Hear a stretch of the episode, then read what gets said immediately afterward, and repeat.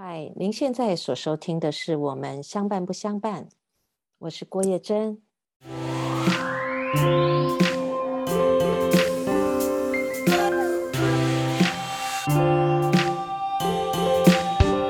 在今天的节目中，有一位妈妈谈到她放心不下小孩，但又想出去透透气，让我们来看看郭叶珍怎么说。就是我现在目前的问题就是，嗯、因为我现在小孩还小，所以我的重心会在家庭跟自己的学习上面。然后像小就是会，嗯、呃，会跟，嗯、呃，又看到目前的朋友就会跟以前的同学聚一聚，然后自己又懒得去对外面社交，就产生了矛盾。因为觉得现在对，因为现在小孩大概小一的时候还需要父母的时候。嗯对，就会觉得说自己也矛盾。对，因为有时候如果出门的话，小孩会觉得说，希望 你不要出去。哦、对对对，他会说我们会想你。会耶，会耶。对，就是小孩子，尤其因为我们妈妈有本能嘛。然后你听到小孩说妈妈妈妈，然后你想说，哇，那个罪恶感都被勾起来了哈。对，嗯，所以嗯，想想问说，就是在这种跟自己。嗯，矛盾跟小自己跟家庭矛盾的点，因为有时候连出门都会觉得好有愧疚感，真的真的。那 哎，老老师问一下哦，你是出门有愧是愧疚感，还是其实也不是很想跟朋友见面，就是很懒？嗯，都有，但、嗯、很好。对，我觉得你的觉察很棒。对，就是可是又跟朋友出去的时候，又会。好开心哦，完全忘记家里的事情，这样。Okay, 我理解。对，好，那我们就从那个小朋友的部分来说好了。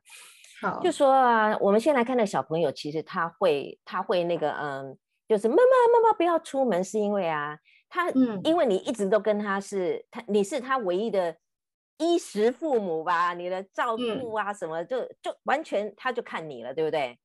那他比、嗯、比较少跟别人黏，你有你听过依附理论，大概就是这个意思。因为他刚来到这个世界上，就像小鸭子，眼睛一张开就是你了。嗯，然后呢，嗯、会喂他吃饭，然后会拍拍他哭哭的时候会安慰他，就只有你了嘛。所以他当然看到你要离开，他他他根本是吓死了，他就觉得说他的世界要崩塌了，对不对？所以，嗯嗯，志明，你觉得他的？他的这个嗯，你觉得他的反应正不正常？是正常的。好，嗯，那接下来我要问你的是哦，就是说，那你觉得孩子可以一辈子就是都跟你黏在一起吗？不可能，不可能。对，那我嗯，我再问你哦，嗯，你有没有可能有时候必须离开？嗯，有。可以。好，嗯，那如果呢？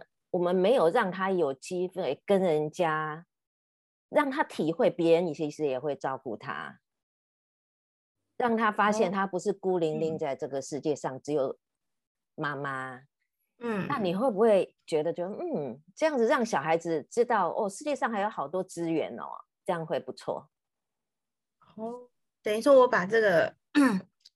把它丢到别的资源里面，这样，但也不要去设想他可能会遇到什么吃糖果啊，或是对 对对对，原本自己不想。你是担心了吃糖果的事是吗？对，因为他其实很会看颜色，啊、就是会知道阿公阿嬷或者是姑姑买东西什么都会买给他这样。哦哦 哦，那我理解了，我理解了。对对对，好好，我我告诉你哦，你你有没有发现啊？就是后来我们长大后到外面的世界啊，你就会发现，其实不同的人有不同的规则，对不对？对，嗯嗯嗯。那所以其实啊，我们早一点让小孩知道说，这个世界上其实有不同的规则，也挺好的，对不对？嗯嗯嗯嗯。我我跟你我跟你分享一下我我我我我家，因为我爸爸真的是一个很特别的人。其实我会长成这样，跟大家都不一样，其实跟我爸有关。我爸爸其实有点享乐主义，你知道吗？就是说他其实他觉得说，哎、嗯，先吃饭，呃，先吃饭再吃冰淇淋，那就没什么，就是就不好吃了，你知道吗？所以他其实真的会，我一以以前我爸还在的时候，他一回家他就带小孩说，来来来去买冰淇淋啊。我那时候觉得真的超不能接受的，哪有人先吃冰淇淋的？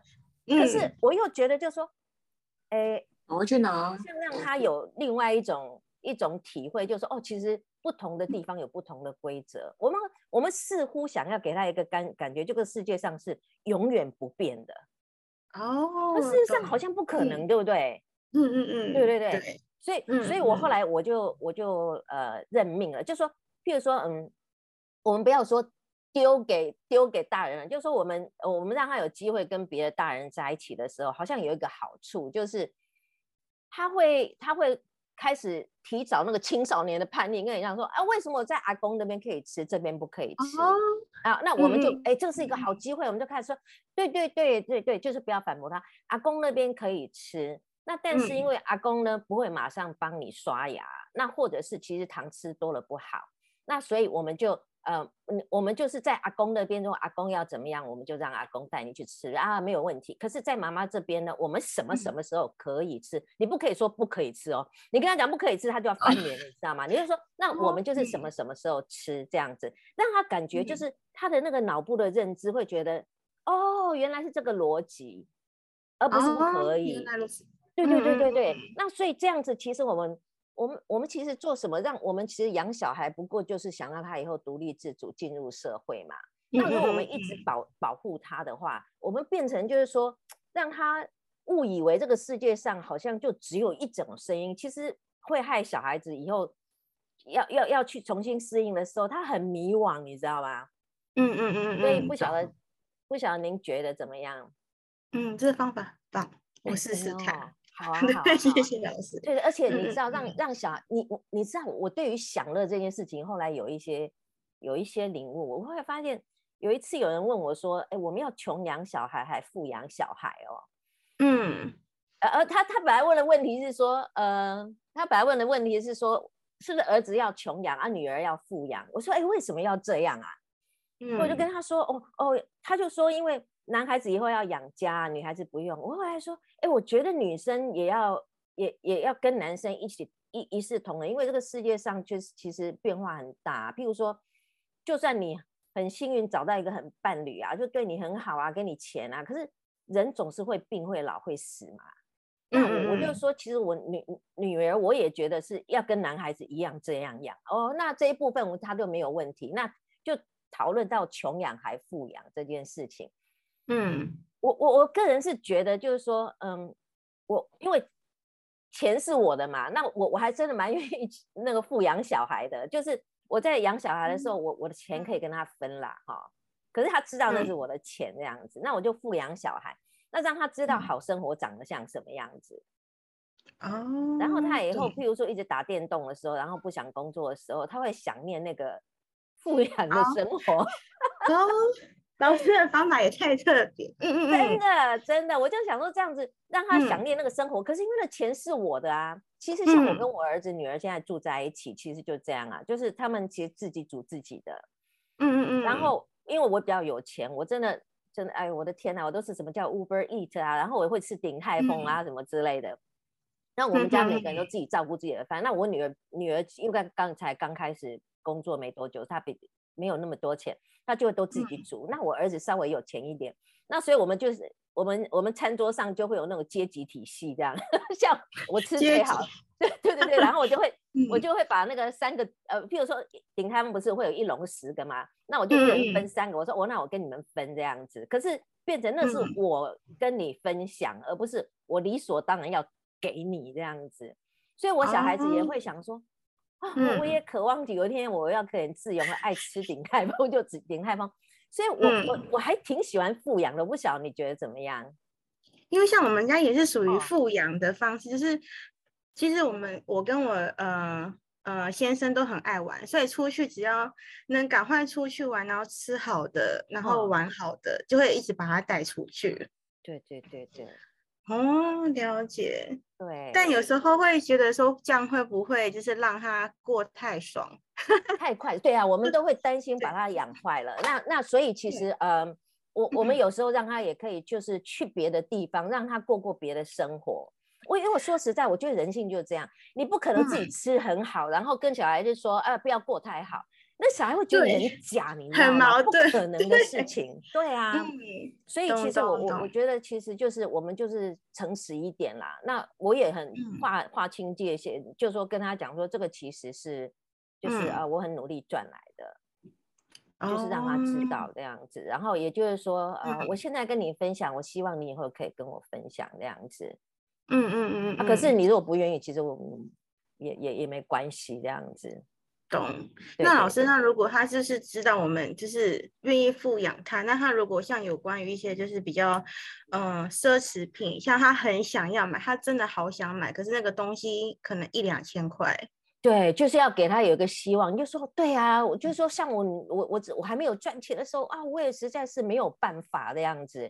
所以你不能跟他讲说、哦、不可以，你要给他希望，哦、就说啊，妈妈有想到哦，就是好像有点像，嗯、就是其实我们就是老妈妈、爸爸都比较像是导师啊，就比较跟他说、嗯、啊，我这样子，像我以前啊，嗯、就是都是把那个那个呃，就是，哎，我说实在，我小孩一年级就有零用钱了。嗯，那如果再小一点没有，就是那个，就是像你的孩子都很小，就说我都是那个过年的时候的红包，我们就可以留下来这样子。哦、然后呢，嗯、这时候他就有了那个储蓄的观念，就是，然后、哦、对对对，那比如说他马上要用掉，其实我用钱的这件事情其实也有个历程啊，就是说以前他们刚拿到零用钱，那也是乱花，你知道吗？嗯，那那那可是后来我们就是呃呃就是。我有让他们有有乱花的机会，可是那个乱花呢，就是怎么讲呢？因为我一个我就说哦，你可以用你的呃红包啊，那不过因为你还小啊，妈妈要帮助你哦，所以就是像我一一我就是一天给他们十块钱，嗯，小学一年级的时候一天给他们十块钱，所以他们后来就发展出乱花，嗯，然后然后后来就是后来发现大家朋友要利用他。嗯。再后来，他开始储蓄，开始铁公鸡，嗯、到后来会买好东西，就是其实这是有个历程，对。Música